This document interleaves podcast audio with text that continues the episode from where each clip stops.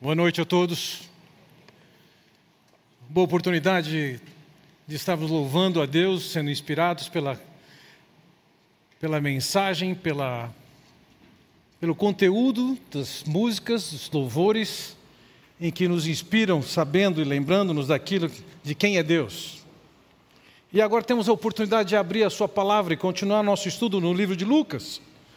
Agora, já no capítulo 18, no versículo 18, nós encontramos o texto que diz: Certo homem importante lhe perguntou, perguntou a Jesus: Bom mestre, que farei para herdar a vida eterna? Essa é uma pergunta que todo cristão genuíno não somente a fez, mas já tem a sua resposta. Essa é uma pergunta que que todo ser humano, independentemente da sua experiência, da sua religiosidade, tem que fazer essa pergunta. A pergunta basicamente é: em morrendo, qual é o destino da minha alma? Em morrendo, como é que eu posso ter assegurado o meu lugar na eternidade com Deus? Todo cristão tem uma resposta para isso. E quando eu digo cristão, eu não estou falando alguém que supõe ser cristão e que a definição de cristão seja uma definição sua própria. O que julga e pensa ser cristão, mas sim o que as Escrituras dizem. No caso aqui, nós temos um homem. Sabemos pelo Evangelho de Mateus que se tratava de um jovem ele não era somente um jovem, ele era um homem bastante rico. Ele é reconhecido pela riqueza que ele tem, ele era importante naquela sociedade. Sabemos que ele não seria um chefe da sinagoga, porque não tinha idade para isso. Mas ele era alguém que tinha uma reputação importante no contexto judaico daqueles dias. E ele chega para Jesus com essa pergunta, está se aproximando da pessoa certa para fazer essa pergunta: O que que eu tenho que fazer para herdar a vida eterna? Na sequência, nós vamos ver o Senhor Jesus fazendo uma abordagem com aquele homem que faz com que ele esteja pensando, considerando quem ele é, quem Deus é, quais são as exigências de Deus para ele. Na resposta de Jesus, nós vamos fazer, vamos ver que o Senhor está fazendo com que ele distingua quem ele é e quem é Deus e quem é Cristo. Quem ele é ao ponto de poder se orgulhar com as suas realizações humanas? Qual é a prioridade que Deus tem para ele? Aquele homem vivia certamente dentro do modelo judaico de espiritualidade que se baseava nos seus cerimoniais e no cumprimento de uma série de leis, muitas das quais baseadas na orientação das Escrituras e muitas das quais imaginação das suas cabeças. O que que eu tenho que fazer para ter certeza que eu tenho a minha vida eterna com Deus?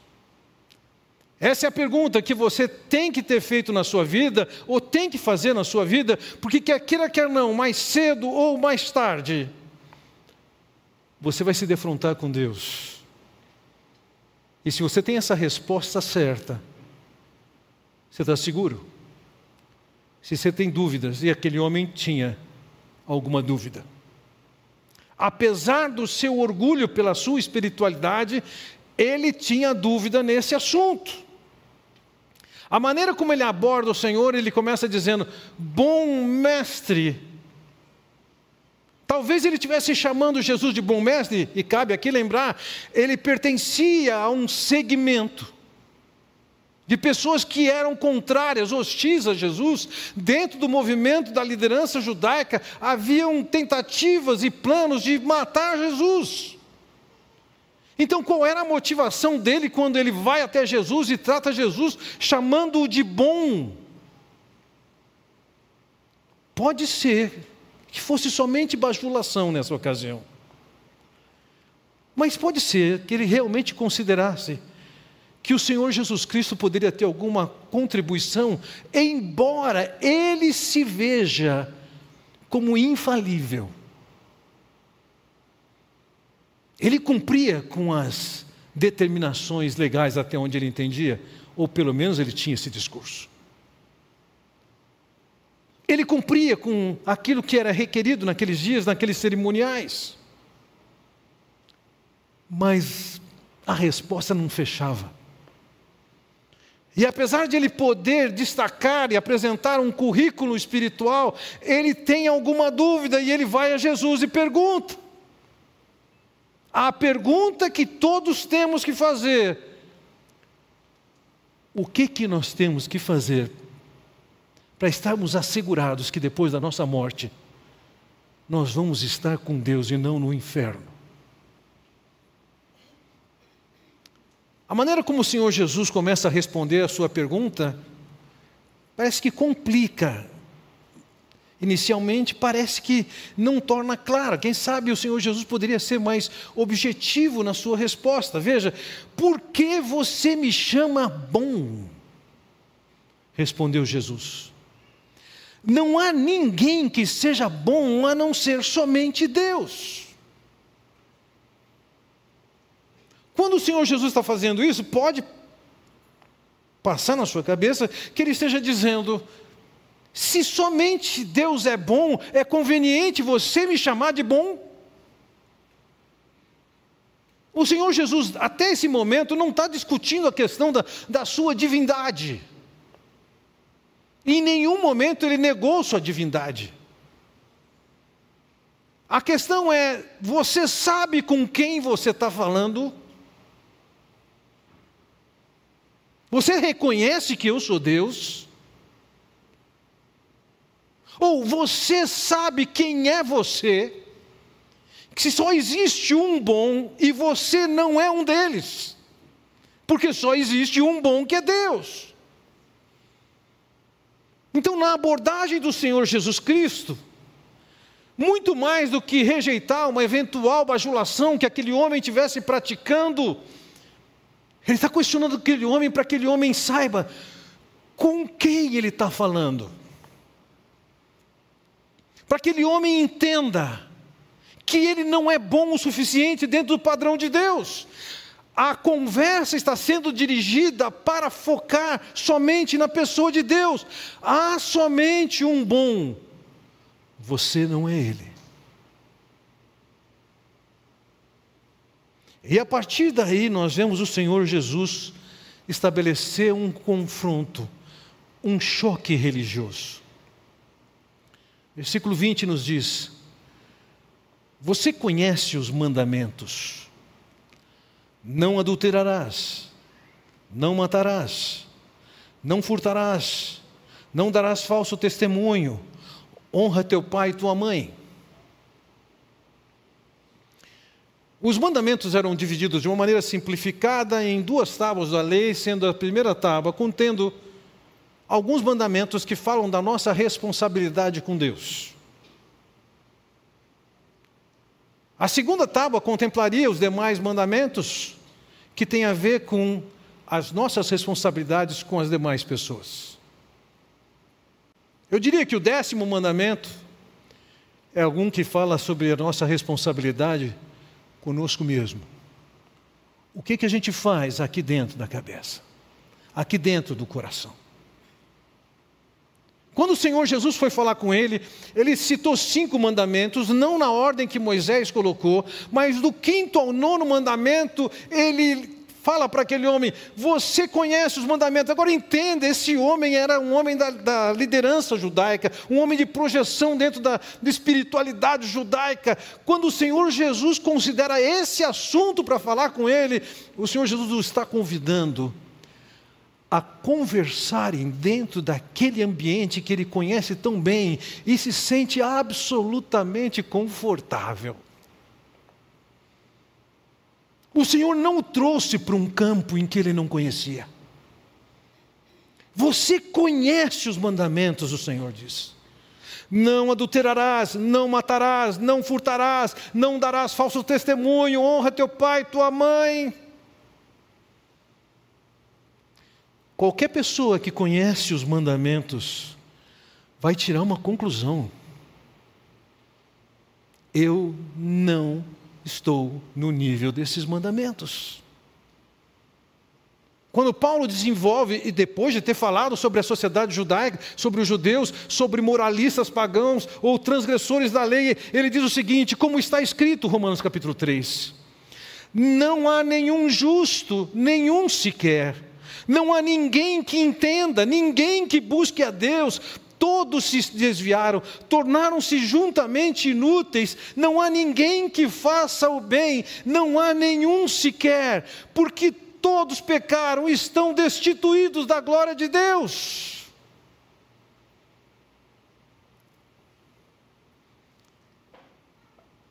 O lidar com a lei de Deus e suas exigências dá o poder de vermos que nós nos desviamos que nós pecamos, que nós estamos em falta com Deus, que nós estamos apartados de Deus. Mas a visão que aquele homem apresenta de si mesmo a Jesus, quando ele responde, foge aos padrões da lei. Versículo 21. A tudo isso tenho obedecido desde a adolescência, disse ele. A adolescência entre os 13 e 14 anos acontecia a emancipação do menino. A partir de então ele era visto como alguém responsável, capaz de responder diante de Deus pelas suas práticas, pela sua vida. E quando ele é arguído acerca do Senhor Jesus Cristo, se ele conhece esses mandamentos, ele diz: Eu tenho cumprido isso desde a minha adolescência. Ele está dizendo que ele não pecou desde que ele era adolescente. Você tem filho adolescente. Você foi adolescente. Você chegou na mocidade. Você conhece o seu coração. Ele é marcado de pecados, que nós lidamos com eles, os outros sabendo ou não sabendo. Ou seja, aquele homem, quando diz, Eu tenho obedecido tudo isso desde a minha adolescência, ele é um hipócrita. Não há nenhum justo, a lei diz, ele não era exceção. Não há quem faça o bem, ele não era exceção. Todos se extraviaram, ele não era exceção. Se ele fosse o que estava falando, eu cumpro a lei sempre, ele não precisava de salvação. Ele não precisava de perdão, ele não precisava de um Salvador, ele se virava, ele se garantia. No texto de Mateus, mesmo, do mesmo fato, o jovem diz: A tudo isso tenho obedecido, o que me falta? Ele acha, ele não vê nada que falte para ele estar aprovado por Deus e ser aceito por Deus para desfrutar a vida eterna. Quando Tiago escreveu sua carta, ele diz em Tiago, capítulo 2, versículo 10: quem tropeça num só ponto da lei é culpado de toda. Será que, será que ele não tinha consciência de que ele tinha tropeçado pelo menos uma vez desde que ele era adolescente? Ele não tinha consciência do décimo mandamento que coloca pecado como pecado não somente o que você faz, mas as intenções do seu coração? E ele está dizendo: Eu tenho cumprido tudo isso. Será que ele não tinha captado o sentido da lei? Quando Paulo escreve aos Romanos, ainda no capítulo 13 de Romanos, capítulo, versículo 19, ele diz: Sabemos que tudo o que a lei diz o diz àqueles que estão debaixo dela, para que se cale todo mundo e esteja sob o juízo de Deus. Toda a boca tem que se calar e está sob o juízo de Deus, ou seja, a lei de Deus nos foi dada como um instrumento de identificação de quem somos. O correto é olhar para aquela lei e perceber o quanto estamos fora do padrão. No versículo 20, então, ele diz: Portanto, ninguém será declarado justo diante dele, baseando-se na obediência à lei, pois mediante a lei que nos tornamos plenamente conscientes do pecado. Ele está consciente disso. Quanto mais eu conheço a lei, mais eu conheço que eu estou fora do padrão da lei. Mas aquele homem diz o seguinte: desde a adolescência eu estou cumprindo a lei. Você chegou nesse nível? Você pode afirmar que nessa última semana você cumpriu a lei de Deus, na ação, na intenção, em todo o tempo, em todos os mandamentos?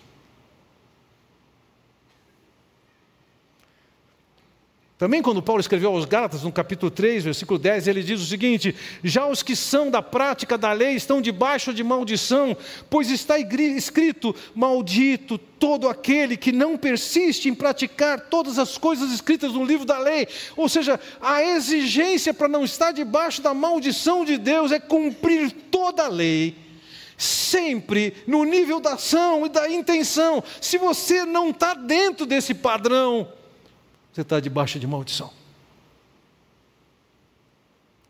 Jesus diz para ele: Você sabe os mandamentos. Ele diz: Eu tenho cumprido todos. Falta alguma coisa? Petulante, hipócrita. Para qualquer um que perguntar dessa lei, você vai poder lembrar dos pensamentos que você teve, das ações que você teve. Qualquer um. Mas ele mantém a fachada.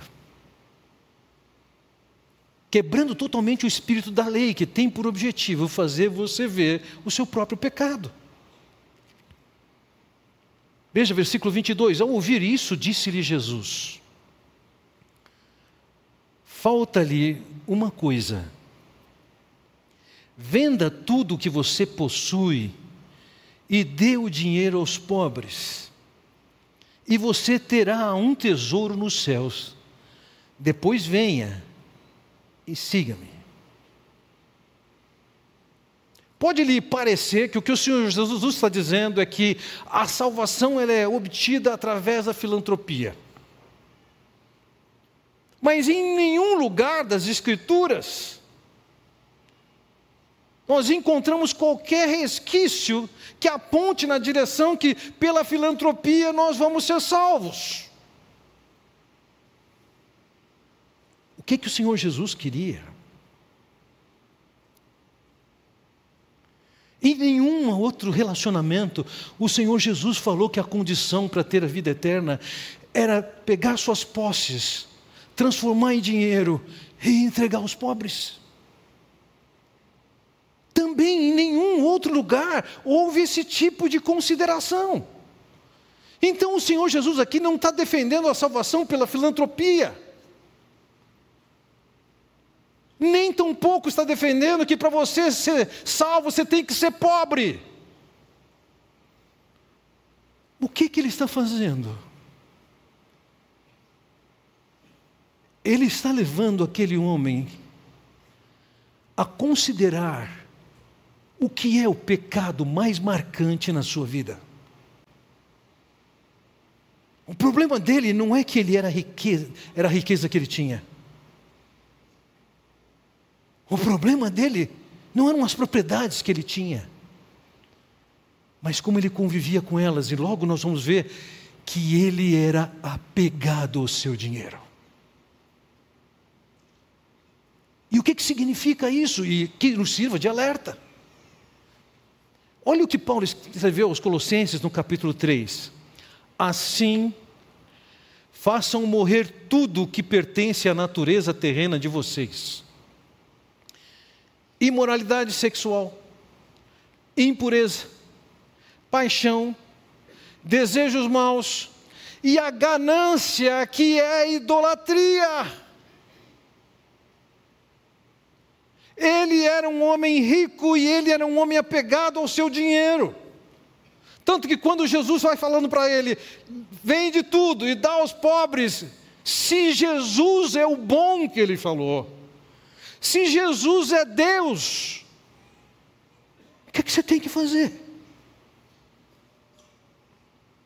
Dá aos pobres. Imagine que se Deus falasse para você, objetivamente, eu quero que você faça isso, o que, é que você vai fazer? Você tem duas alternativas. Sendo Deus quem é, eu vou obedecer. Ou eu posso dizer, hum, hum, prefiro ficar com meu dinheiro. Estou mais seguro assim, eu me garanto. A história que Jesus está propondo com esse homem, a conversa que ele está propondo, é fazê-lo ver que os primeiros mandamentos, em que Deus está acima de todas as coisas, que deveria estar, não está na vida dele. Quem manda na vida dele é o dinheiro que ele tem.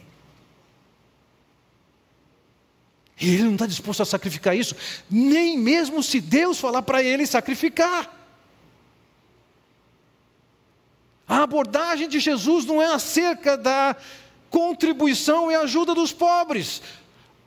A abordagem do Senhor Jesus é uma maneira daquele homem de reconhecer e se evidenciar o pecado que está no coração dele, o quanto ele está apegado a bens, dinheiro, material. Versículo 23 nos diz o seguinte: Ouvindo isso, ele ficou triste porque era muito rico. No texto de Marcos é descrito que ele tinha muitas propriedades. A atitude desse homem é diferente, é oposta do que aconteceu com os discípulos, que tinham uma indústria de pesca e no meio do sucesso da sua pesca, eles largam aquilo tudo, deixam outra pessoa cuidando e vão seguir o Senhor. Quando o Senhor exige isso dele, o resultado na vida dele é que ele fica muito triste. Ele tem muito dinheiro. Sabe, se livrar de cem reais e dar para os pobres é fácil mesmo que seja tudo que você tem na conta. Mas sendo muito rico, a sua riqueza é seu, seu ponto de segurança, é nela que ele confia. Ele está bem desse jeito, ele é um idólatra. Quem comanda a vida dele não é Deus, quem comanda a vida dele é a conta no banco dele. Lógico que a atitude dele registra, provoca uma reação de Jesus, que faz alguns comentários aqui. Veja lá. Vendo entristecido, Jesus disse: Como é difícil aos ricos entrar no reino de Deus. Então, diante daquela circunstância, o Senhor começa a tratar com dois assuntos. Sendo o primeiro deles o assunto de como ter acesso, e Jesus está dizendo que é difícil, e como é difícil, um rico entrar no reino de Deus. Porque um rico tem um fundamento e uma base de confiança. De alguma maneira é uma confiança. E isso é um obstáculo para se confiar humildemente naquilo que Deus garante que vai fazer. Ele acrescenta ainda: de fato, é mais fácil passar um camelo pelo fundo de uma agulha do que um rico entrar no reino de Deus. Essa parte inicial do versículo é transportada de uma cultura para outra, para aplicação, para descrever que é uma coisa que é difícil de acontecer. Os persas diziam quando alguma coisa era difícil, é mais fácil um elefante passar no fundo de uma agulha do que na fauna de Israel não tinha elefante. Então ele transculturaliza o provérbio persa e diz: é mais fácil um camelo passar no fundo de uma agulha do que um rico entrar no reino dos céus. Cabe aqui dizer o seguinte: a linha de riqueza que coloca você para baixo ou para cima, se é que isso é importante, ela é variável. Você pode se considerar pobre achando que vai ficar rico se ganhar X, Y, Z, e quando você ganha X, Y, Z, você acha que você não é mais rico. Você precisa de muito mais do que X, Y, Z. Essa linha vai variando, a, a autodefinição de pobreza e riqueza é muito relativa. Mas se nós pensarmos somente na sociedade brasileira, pelas definições do que é pobre e do que é rico, vou tomar liberdade de olhar para, o seu, para esse estacionamento e dizer o seguinte: vocês são ricos. Vocês estão entre os 10% mais ricos da população brasileira. Então, se considerarmos esse cálculo simples, ele está dizendo o seguinte: é mais fácil um camelo passar no fundo de uma agulha do que vocês serem salvos.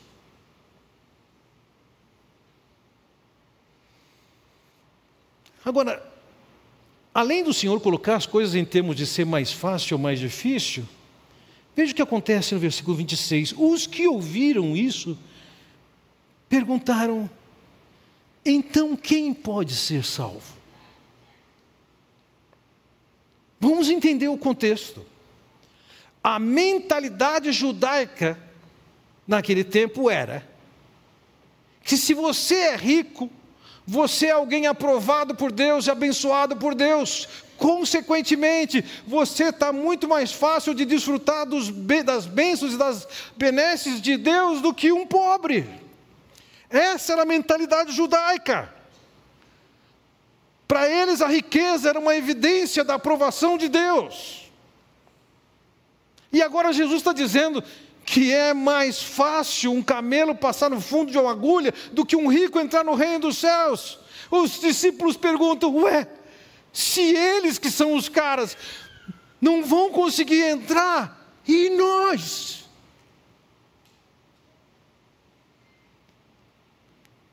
E aí Jesus coloca o ponto da questão. Jesus respondeu: o que é impossível aos homens é possível para Deus. A salvação não é somente difícil para o rico, ela é impossível para qualquer ser humano. A salvação conquistada por si próprio não é simplesmente difícil, é impossível. A conversa está se desenrolando e o que o Senhor Jesus quer fazer, aquele povo entender é o seguinte: não existe homem que cumpra a lei e que, por, portanto, ele está salvo. É impossível pelo que ele faz. Não é pelo tamanho da riqueza que ele tem, é impossível aos homens.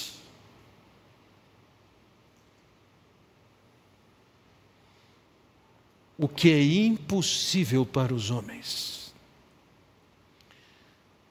Qualquer pessoa que olha para a lei de Deus, sabendo de qual é o propósito dessa lei, é fazer você ver que você está fora do esquadro. Não poderia dar uma resposta hipócrita superficial. Ah, isso aí eu tenho cumprido desde a minha adolescência. A resposta certa era: bem que eu queria cumprir essa lei, mas eu não consigo. Ou, eu sei que o certo é cumprir essa lei, mas tantas e tantas vezes eu nem quero ela para mim.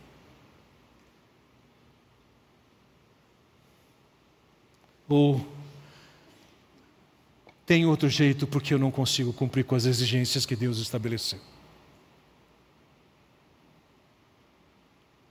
É o reconhecimento, é a admissão de que nós não temos condições de cumprir com as exigências de Deus. As exigências de Deus estão acima de nós.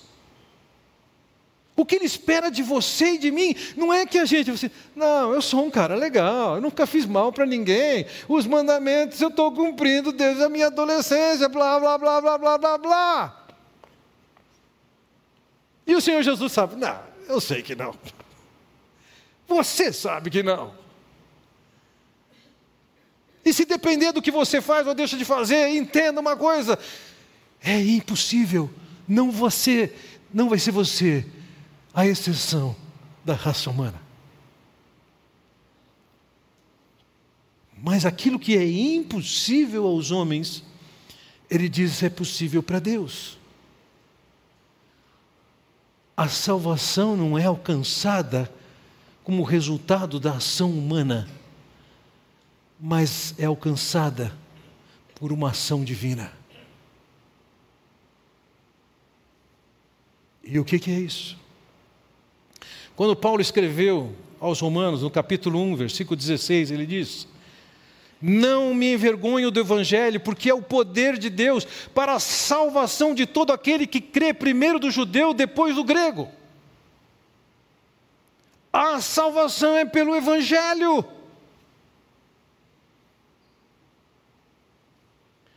O Evangelho é a boa notícia. A palavra Evangelho, ela, ela, ela, ela ela não foi traduzida, ela foi transliterada. A palavra grega evangelion foi transliterada, chegou no nosso português com evangelho. E o significado disso é boa notícia. A boa notícia é diante do fato de que era impossível você cumprir com as exigências de Deus e, portanto, estava condenado, a boa notícia é que Jesus veio naquela cruz e morreu por você, pagou seus pecados, para que somente por Ele você seja salvo. A garantia não é alguma bênção que você teve antes, a garantia não é obediência que você teve até agora, não fazendo o que não deve ou fazendo o que deve, a garantia é somente através do Senhor Jesus Cristo. Aquele homem tinha que ter respondido: Eu sou um miserável pecador, tem misericórdia de mim. Como aquele cobrador de impostos orava junto ao templo. Mas ele não. Ele acha que ele é o cara, ou ele quer transmitir a ideia de que ele é o cara.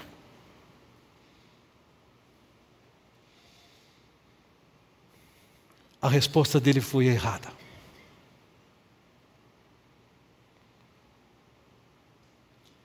Veja, eu mencionei que o Senhor Jesus tratou dois assuntos aqui. O primeiro assunto foi esse assunto da salvação. A salvação é uma impossibilidade para o homem produzir e alcançar por si mesmo. A salvação ela é somente alcançada através do Senhor Jesus Cristo, que naquela cruz morreu e pagou os pecados de todo mundo, inclusive os seus de pobres, de ricos, de letrados, de ignorantes.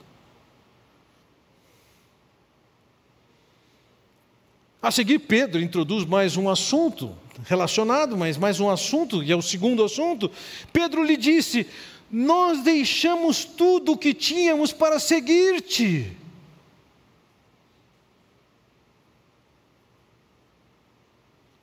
Conforme o texto de Mateus diz: Então Pedro lhe respondeu: Nós deixamos tudo para seguir-te, que será de nós? Pedro tinha tido a experiência de deixar sua empresa para seguir a Jesus. Ele considerou que era prioridade o que, o que Jesus dizia e para que Jesus chamava. Ele deixou com alguém e foi seguir a Jesus. Esse homem, quando ouviu que ele tinha que vender tudo e dar aos pobres para então ir seguir a Jesus, falou, não, não, isso não. Até aqui eu topo. A partir daqui, deixa que eu cuido.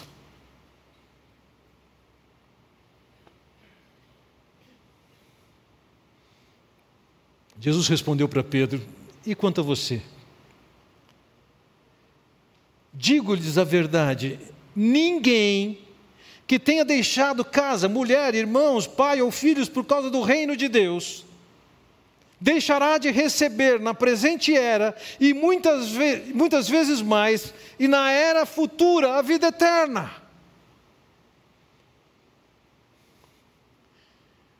Aqueles que consideram o que Deus fala, o que Deus propõe, o que Deus determina, acima dos laços humanos, até familiares, as relações com as posses, com a própria vida, e coloca Deus acima de tudo, reconhecendo que em Jesus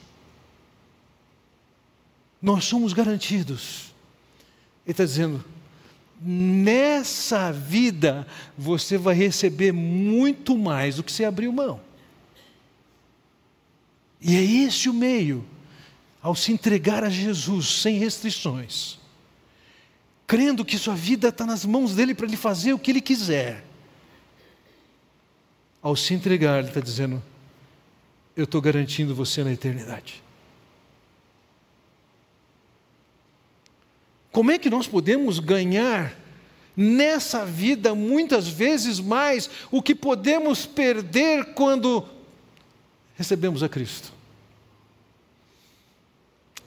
Eu tenho visto pessoas que antes de se converterem tinham a marca da amargura e do rancor como uma realidade que acabava pautando os seus relacionamentos ou a quebra dos seus relacionamentos. O chegar-se a Cristo trouxe também reconciliação. Eu já vi lares, lares que estavam em processo de bancarrota. E quando ouviram da mensagem e se voltaram para Deus e entenderam qual era a instrução de Deus e o projeto de Deus, e Deus restaurou aquele relacionamento. Nessa vida, andando com o Senhor, se ganha muito mais do que simplesmente levar essa vida nos padrões humanos.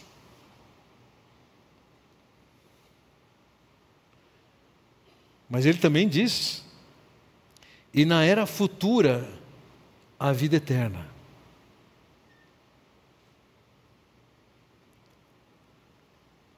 Pedro o ter deixado as coisas e me seguir não traz nenhum prejuízo para você.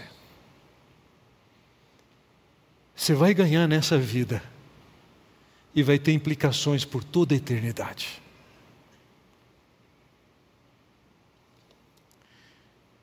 É interessante que, que Pedro está preocupado nesse momento com o que ele deixa e que ele vai passar a ter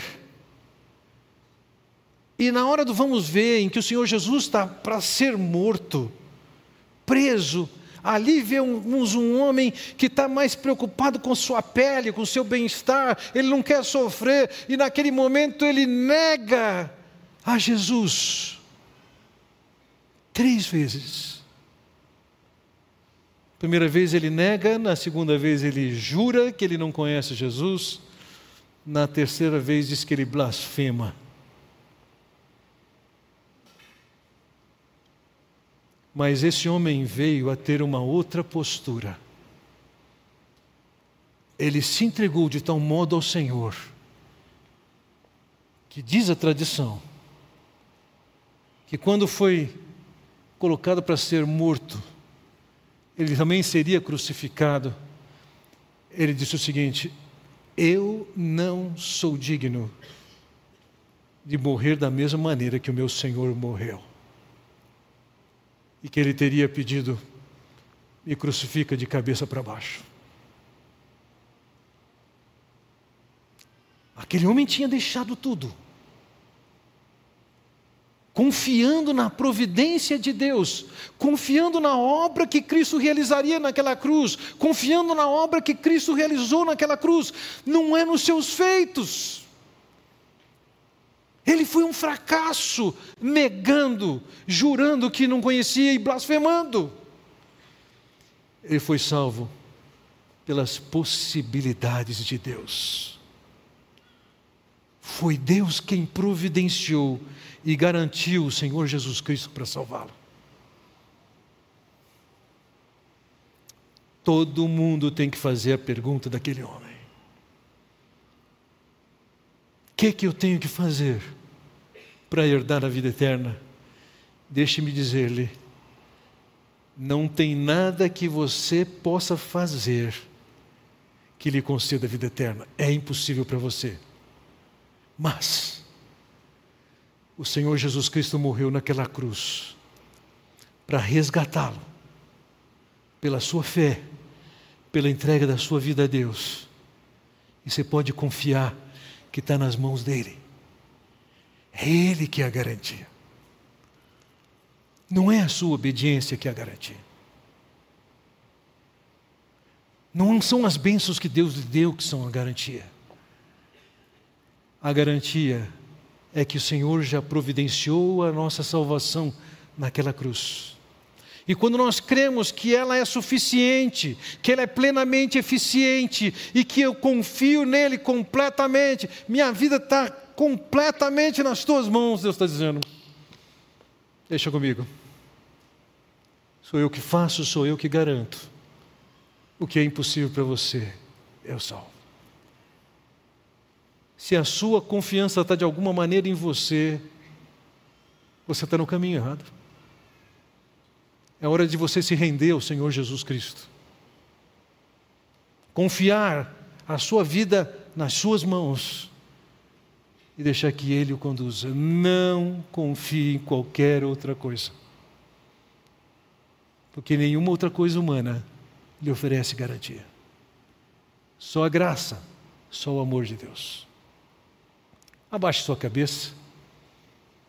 Você tem entendido essa mensagem agora que não é você, é Deus quem dá, é Deus quem opera, é Deus quem providencia, é Deus quem garante, tudo isso foi feito em Cristo Jesus. Você tem a oportunidade de se entregar silenciosamente, orando a Ele, para que Ele tome sua vida nas suas mãos e ele passe a ser o centro da sua vida. Ore silenciosamente.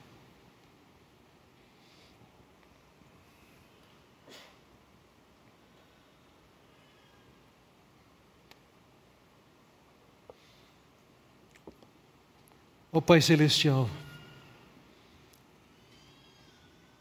livra-nos do engano de que essa pergunta não é tão importante agora ao contrário, faz-nos ver que, independentemente de quanto tempo nos falta para comparecermos perante Ti, nós precisamos de ter essa resposta segura de que a nossa garantia não somos nós mesmos. A nossa garantia vem de Ti, do Senhor Jesus Cristo. Faz-nos ver, ó Pai, que quanto mais cedo entregarmos nossas vidas a Ti, mais ganhos teremos pessoalmente aqui com implicações pela eternidade. Leva-nos a nos rendermos, nos entregarmos e nos confiarmos a Ti, um destino com cuidado que o Senhor mesmo providencia, oferece e garante. É o que eu oro no nome do Senhor Jesus Cristo. Amém. Deus os abençoe.